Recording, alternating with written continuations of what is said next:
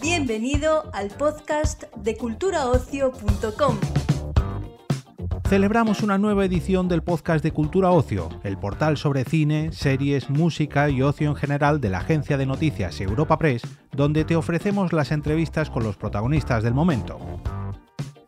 En esta ocasión, con motivo del estreno en A3 Player Premium de Nacho, la serie centrada en la figura de Nacho Vidal creada por Teresa Fernández Valdés, Gema R. Neira y Diego Sotelo, tenemos el placer de ofrecerte una entrevista con sus protagonistas, creadora y directora de ficción de A3 Media. En primer lugar, escucharemos las intervenciones de Martiño Rivas, actor que da vida a la estrella del porno Nacho Vidal en la ficción, junto a María Denati, actriz que interpreta a Sara Bernat. Seguidamente, en un segundo bloque, una breve entrevista al actor Andrés Belencoso, antagonista de Nacho Vidal en la serie, y a la actriz Miriam Giovanelli, quien da vida a Bellísima. En la recta final del episodio escucharemos a Teresa Fernández Valdés, creadora de la serie, y a Monse García, directora de ficción de A3 Media. Todos nuestros invitados han tenido el placer de charlar con Carolina Casco para esta entrega de Cultura Ocio. Hola chicos, ¿qué tal? Mi primera pregunta es ¿qué se van a encontrar los espectadores en Nacho? ¿Qué no se van a encontrar? Esa es la, pregunta, diría yo.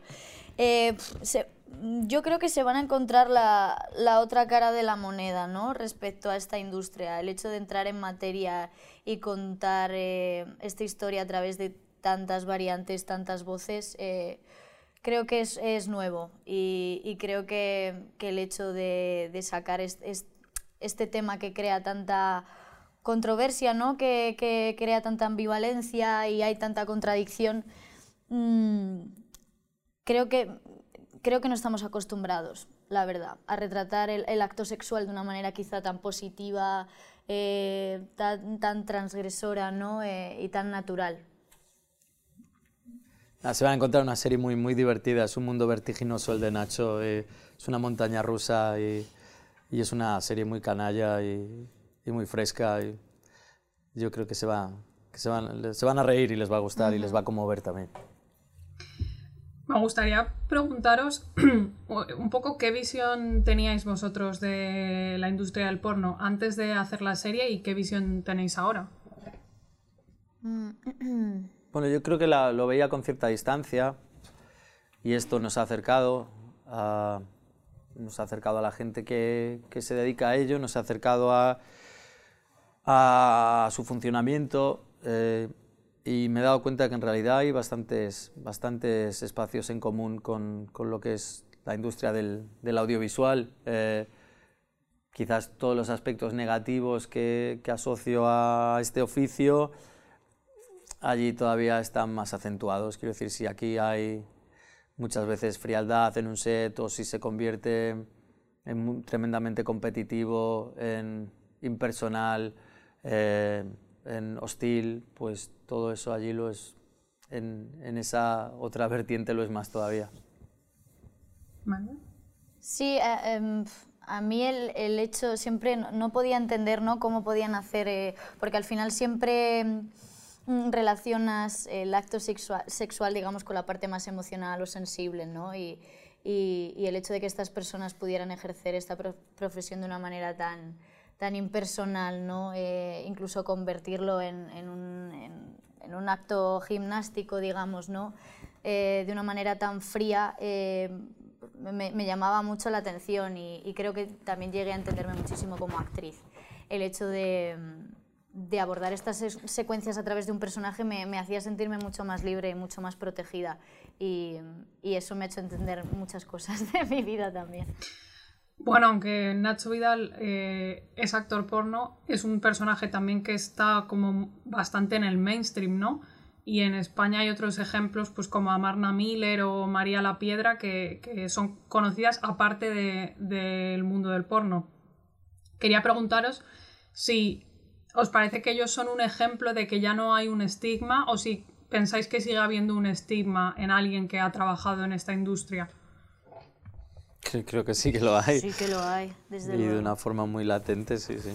Sí, sí, de hecho, sí, yo me he dado cuenta, digo, si se crea tanto estigma en mi entorno a la hora de, de elegir entrar en este proyecto, digo, no me quiero imaginar con la gente que lo ejerce de verdad, ¿no? Mm. Eh, bueno, antes comentabas, Martiño, en la rueda de prensa que, que decías que no estabas a favor de prohibir, eh, pero sí, a raíz de esto quería un poco preguntaros si creéis que sí que debería haber como por lo menos una limitación al, al acceso a este tipo de contenido, pues ya sea por edad o, algún tipo de, de, control ¿no? sobre el porno. Creo que eso es una buena idea, pero y también debería haber control sobre las redes sociales. Yo todavía no entiendo ¿Cómo es posible que alguien pueda abrir una cuenta sin ni siquiera dar su número de identificación personal o sin acreditar qué tipo de persona está detrás de, ese, avatar o de, ese nombre de usuario? Probablemente de aquí a 20 años, bueno, no sé qué cifra, pero miraremos atrás y digamos, ah, que antes tú tenías un móvil y podías consumir un número ilimitado de, horas de pantalla, ah, que tú podías tener una cuenta en Twitter y decir cualquier tipo de barbaridad sin ningún tipo de, de consecuencia, pues, al igual que ahora nos asombramos de que se pudiese fumar en los aviones o de que se pudiese conducir sin cinturón de seguridad. Eh, creo que ese momento llegará. Entonces, bueno, eso no solo se aplica al porno, eh, sino a, otras, a otras facetas de nuestra vida también. Sí, bueno, al final creo que la gente joven al final es eh, nativa tecnológica, ¿no? y tiene a lo mejor más accesibilidad o también en, en, o sea, creo que los padres no son conscientes, ¿no? Ignoran a lo mejor que, sus hijos eh, pues, eh, consumen este tipo de contenido. Pero creo que más en, prohibir algo, ¿no? Al final la demanda creo que va a ser la misma, ¿no? Y, um, el hecho de... Yo creo que quizá habría que poner más el foco en, formar un poco a, los tutores legales o a los padres o a los centros educativos para que puedan ofrecer a los jóvenes una educación pues más completa, saludable, asertiva eh, y comprometida con, con, el consentimiento. Para vosotros como, como, actores, ¿qué diferencias encontráis a la hora de hacer un, pues un personaje real eh, de una ficción absoluta? Porque, bueno, es, aunque es una adaptación libre, pues siempre puede haber como ciertas expectativas, ¿no? Claro, además Nacho es una figura de nuestro folclore ya, todos, todos uh -huh. le conocemos pues sí entiendo que requiere cierto ejercicio de flexibilidad mental o de, ¿no? de, por parte del espectador de olvidarse un poco del de, de Nacho que conocemos todos y abrazar un poco a, a esta propuesta nuestra de, de Nacho. Eh, pero yo creo que la serie, yo, yo sí, me resulta complicado verme a mí mismo y en este caso me olvidé de que era yo el que estaba en la pantalla y la disfruté como espectador. Entonces, eh, si, si, yo conseguí dar ese salto, espero que, que, la gente también pueda hacerlo en casa. Y ya por último quería preguntaros, pues, al margen de ser una historia sobre Nacho Vidal y sobre la industria del porno, ¿qué otro mensaje o idea importante creéis que, pues, que puedes traer el espectador de la serie?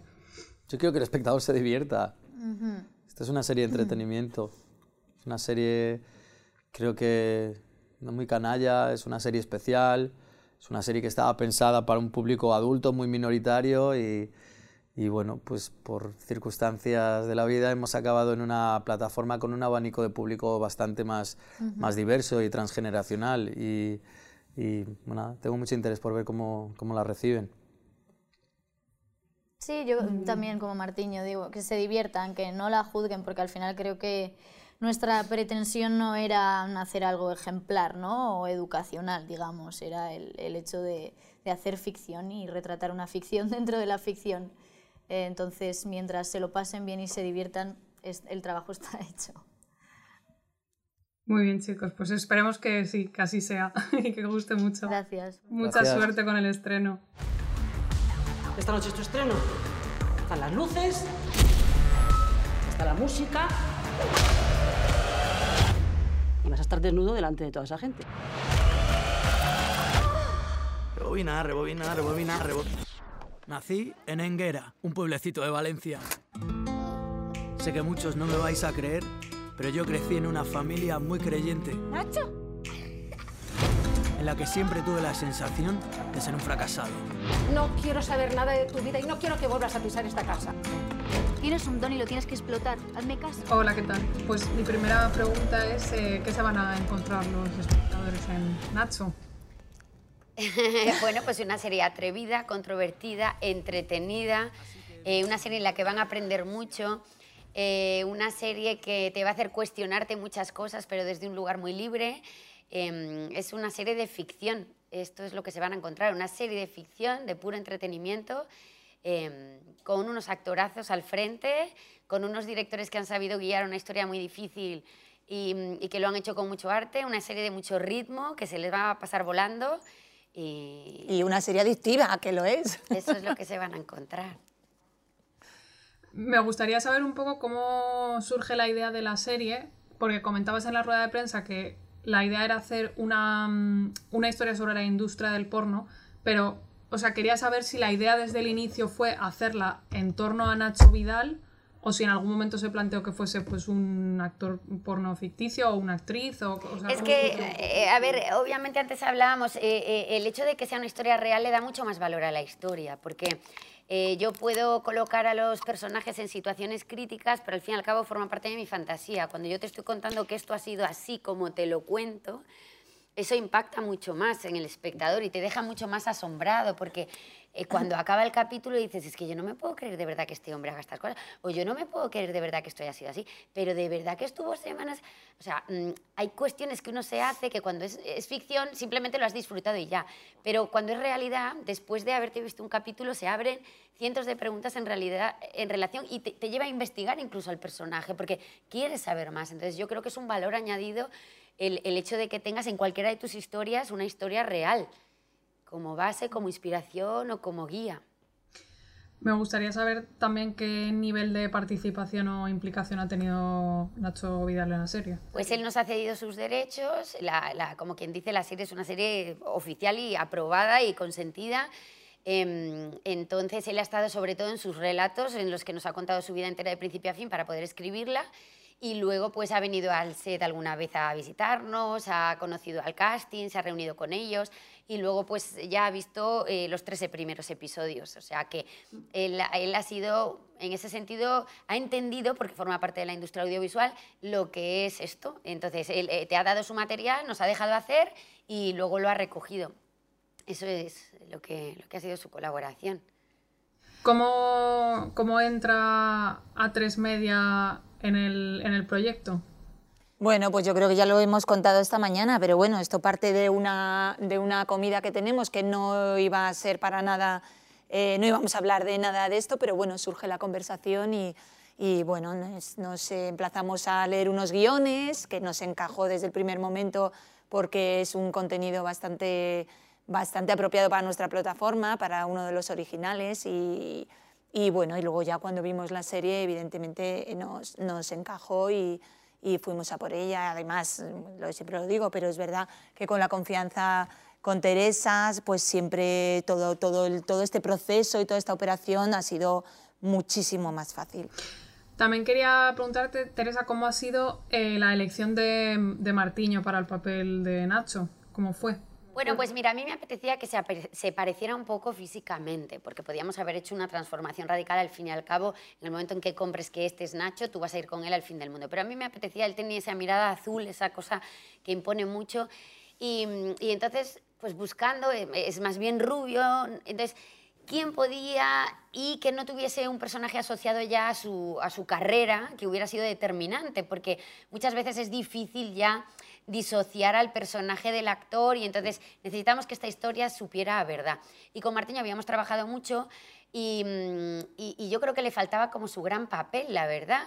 No porque nosotros no se hubiera lucido, sino porque no había sido el protagonista absoluto.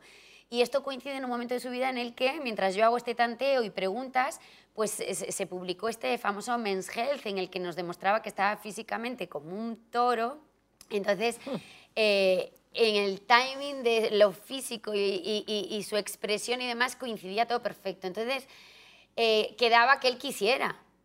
Porque claro, aquí el que se iba a exponer era él, entonces hubo un par de reuniones, él quiso leer, quería conocer el tratamiento y, y le apeteció todo. Yo entiendo que esto es un bombón para un actor. Hombre, desde luego es un regalo, vamos. si Yo, lo yo lo si ha- fuera actor quiero ser Nacho Vidal. Claro.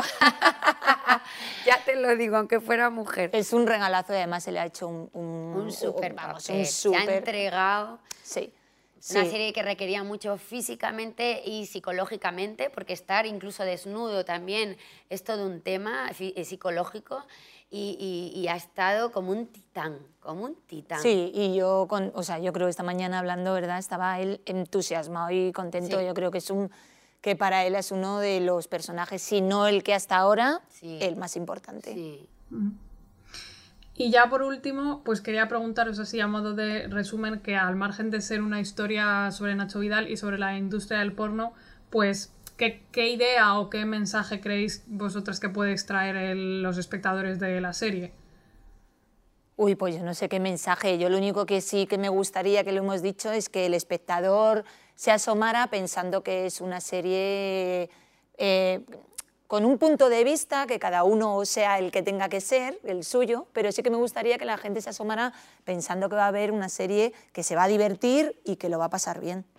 Bueno, ya sabéis, yo también creo que lo he dicho en la rueda de prensa, a mí me, me interesa mucho que, que él no cobre valor en la vida en general y en el sexo eh, de una manera determinante. Creo que es importante que alguien no se sienta retraído o se sienta menos por haber dicho que no a una práctica. Yo creo que es muy importante encontrar tus propios límites y aquí lo contamos, ¿no? De voces muy poderosas porque son mujeres entregadas al sexo y que trabajan con el sexo y en un momento dado hay experiencias en las que ellas dicen, hasta aquí. Y no soy una mujigata, pero a mí esto no me va. Y yo creo que esto es muy importante para las generaciones nuevas, que no se sientan ni menos ni más por decir que sí o que no, que pongan sus propias reglas del juego y que haya un pacto. Eh, lo digo porque es que eh, heredamos algo que obviamente por suerte yo ya no lo siento en nuestras generaciones, pero que a lo mejor alguien se puede equivocar por entornos sociales a lo mejor un poquito más reprimidos o por, por, por estratos sociales en los que te educas un poquito más bajos o más sencillos. Hay que entender que antes se consumaba el sexo para tener eh, hijos o casi para darle placer al hombre. Y esto ya es una cosa muy antigua, entonces la mujer tenía un papel muy sumiso y con esta serie pues vas a ver que no, es decir, que nosotras tenemos nuestras propias experiencias y nuestros propios límites. A mí me gustaría que los hombres entiendan que nosotras también contamos, y no digo porque no lo hagan, pero que hay algunos que no lo entienden. Entonces, que esto ayude un poquito a, a entender la libertad sexual y, y- y los límites y el consentimiento y que entendamos que puede haber un diálogo en torno al sexo y que de hecho debería haberlo. Muy bien, pues esa, esa era la última. Muchísimas gracias y Gracias. mucha A ti, suerte Gracias. estreno. Así que mientras mi madre iba a la iglesia, yo encontré mi propio templo.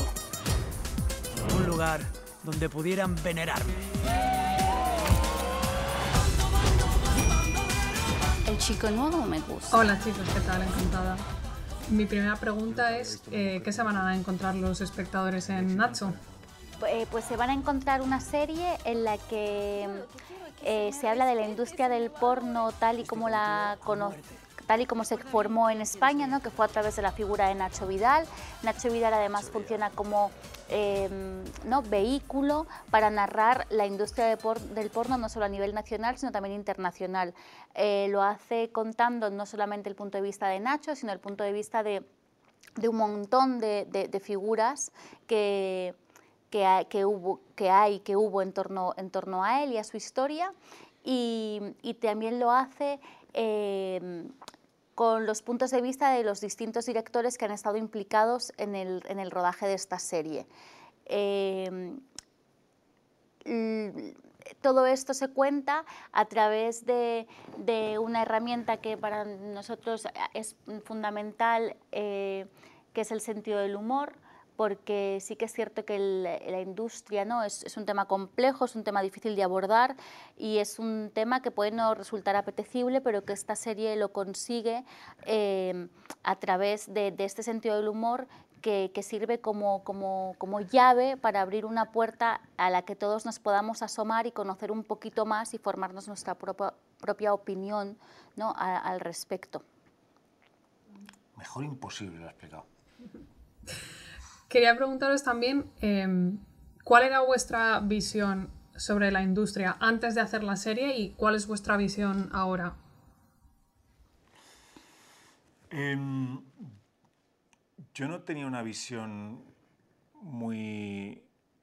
no había profundizado mucho en, el tema. Sí que había consumido porno, sí que había visto alguna película, sí que había tenido mis aventurillas cuando era más jovencito eh, coqueteando con el porno. Sí que al llegar... Pero como, o sea, como espectador. Sí, como espectador. vale, coño. Sí, como espectador. ¿Te lo explicar a ti? Como espectador, coño. Tú también lo has pensado. ¿También lo habéis pensado? Lo pensaste. Sois unos mal pensados, es lo que sois. Eh, eh, ¿Qué cabezas tiene? Pues, eh, y después cuando, cuando mm, me llegó el proyecto, ahí pues intenté documentarme un poquito más, viendo algunas películas desde Pleasure, eh, bueno, Garta Profunda yo la había visto, eh, bueno, y viendo, documentándome un poquito más también a través de mi personaje. pues eso, me ha dado otra, otra, otra, otra visión, me he documentado más, puedo entender el por qué los personajes hacen lo que hacen, o sobre todo Tony hace lo que hace, utiliza el porno como, como plataforma o trampolín para llegar a triunfar, para ser reconocido, para, para, para inflarse en su ego, para, para tener éxito en la vida y no tiene ningún reparo en hacerlo. lo que quiere es llegar, triunfar y, y, ser, y ser alguien reconocido. ¿no? Eh, y lo entiendo, lo entiendo que, que, que, utilice eh, el porno para ello. Y puedo entender también un poco la visión de Nacho Vidal, puedo entender también la visión de otros personajes, puedo entender la visión de Juani dentro del mundo de la Bagdad, que nosotros éramos como una familia, que es ahí donde, donde muchos personajes eh, lanzan o relanzan su, su carrera dentro del porno. Y bueno, me ha dado más conocimiento, la verdad. Un mundo, un mundo interesante. Em, yo la verdad es que no sabía nada de la industria del porno y después de hacer esta serie eh, soy todavía más consciente de lo poco que sabía de la industria del porno. Em, esta serie eh, para mí también me ha hecho eh, me, ha, abierto, porque es que no es que me haya hecho entender, porque es que insisto en que no tenía ningún tipo de conocimiento, eh, me ha hecho darme cuenta de las diferencias entre la prostitución, el sexo en vivo y la pornografía, punto número uno. Eh, y, punto número dos, eh, ha desarrollado en mí un, debate ¿no? sobre porno sí, porno no, y un, y un interés por formarme una opinión que, que, no tenía, porque antes simplemente lo veía como algo que no, que no me interesaba. Em, y ahora entiendo, viendo las cifras enormes ¿no? que se mueven dentro de la industria del porno, se mueven millones como lo hace la moda, como lo hace la, eh, eh, industria del automóvil, la industria del petróleo, ¿por qué no hablar ¿no? De, esta industria y por qué no, no formarnos una opinión al respecto y, y ver cómo abordarla los próximos años? ¿no? porque esto es una serie sobre la industria del porno en los 90, que no difiere tanto de la industria del porno en 2023. Entonces, eh, ojalá este sea un punto de inflexión ¿no? para, para abordar... Eh, bueno, sí, en lo que difiere es que ahora puedes consumir porno con el teléfono. Antes, antes no, antes era VHS, que es cuando comienza Nacho a grabar, y ahora el porno lo tienes, lo tienes muy accesible, ¿no? O sea, cualquier persona con ahora mismo pues, te conectas y ves porno. Entonces esa es la, la, gran diferencia a lo mejor que hay, ¿no? Y, y, y, esa manera de consumo también ha generado, ¿no? Como que le pidamos al porno una función de educación sexual que, que desde luego no puede tener. No puede tener, yo creo que la que tiene que tener es la gente, ¿no? Hmm. Los adolescentes, ¿no? Las familias, sí. Esta es ficción y nosotros hemos hecho una, una serie sobre la ficción de la ficción y, darle puntos de vista a través de los personajes y de la vida de Nacho Vidal de, sobre el porno, o la industria del porno. Quería preguntaros también si vosotros creéis que, que, sigue existiendo ese estigma después de haber trabajado en el mundo del porno, porque por ejemplo en el caso de Nacho Vidal yo creo que ya es un personaje que, que, va más allá ¿no? de, de, su pasado en el porno. Sí. En, en mi caso, eh, Tony Roca, que está inspirado en un personaje que se llama Tony Rivas, que, no he tenido el placer de, conocer, pero creo que él está completamente, o me han dicho que está completamente metido en el porno, es productor ahora. a ver, yo creo que el estigma no es el mismo para los hombres que para las mujeres, de todas maneras, ¿eh? Es posible, es posible que es posible que el estigma para las mujeres sea, sea de hecho ya ha habido varias, ¿no? Personas que, convivir con eso es complicado. Sí, bueno, en, la, propia serie no había chicas que nos contaban que tenían problemas para conseguir trabajo ah. y, y, había personas que cuando lo conseguían de repente se encontraban con compañeros de trabajo enviándoles sus imágenes. Pero también ah, hemos conocido a Sophie Evans, la, la original que, que, vivía cosiendo habiendo sido una estrella del porno y seguía haciendo porno y, y tenía una familia, tiene una vida muy normal. Pero el, pero el estigma no persigue a la gente que está feliz con lo que hace, el estigma persigue a la gente que en un momento dado dice, ok, esto forma parte de mi pasado, igual que he podido ser muchas cosas, he podido ser esto, ya no lo quiero ser más, y es a esas personas a las que persigue el estigma. Si tú estás contento con lo que haces, no, no sufres el estigma. ¿no? Pues sí. O sí, pero lo estás eligiendo. El tema es cuando tú dices, hasta aquí hemos llegado, ¿no? ya no quiero más esto en mi vida, ahí es cuando de repente te encuentras con que no puedes hacer otra vida porque, porque la sociedad no te permite hacerlo. De hecho, este propio estigma no solamente afecta a las, a, a las personas ¿no? de la industria. O sea, antes en la rueda de prensa se ha hablado de lo difícil que ha sido conseguir algunas localizaciones, de lo difícil que ha sido eh, grabar en determinados lugares cuando se ha dicho eh, que se estaba grabando esta serie. Yo, sin ir más lejos, he tenido una experiencia también curiosa, con, eh, estaba en medio de un tema y se me llamó y se me preguntó específicamente por esta serie y no salió adelante. O sea, hay, hay un tema que afecta no solamente a, los, a los propios, sino... Yo también sigo trabajando como en, temas de publi y cuando se enteran que, voy a participar en una serie donde el tema principal es el porno, voy a hacer actor porno, te dicen, pero esto, ¿cómo va? Sí, sí, y yo... Entonces tienes que dar explicaciones y, y, me parecen ridículas, ¿no? Hasta que ah, pero si hago de asesino en serie, de nazi, yo hice de nazi y a mí nadie me pidió explicaciones, ese es el tema. Exacto, yo en otra serie hice de abusador y violador. es una pasada. Me parecía genial. O si haces de mm, narcotraficante, ¿no? En cambio en esta les, les parecía más morboso el asunto. Muchas gracias chicos y mucha suerte el estreno. Despedimos esta entrega del podcast culturaocio.com invitándote a descubrir el resto de episodios de este podcast, así como todo el catálogo de programas de nuestra red a través de Europa Press barra podcast. Recuerda, todos ellos están disponibles en las principales plataformas de podcasting.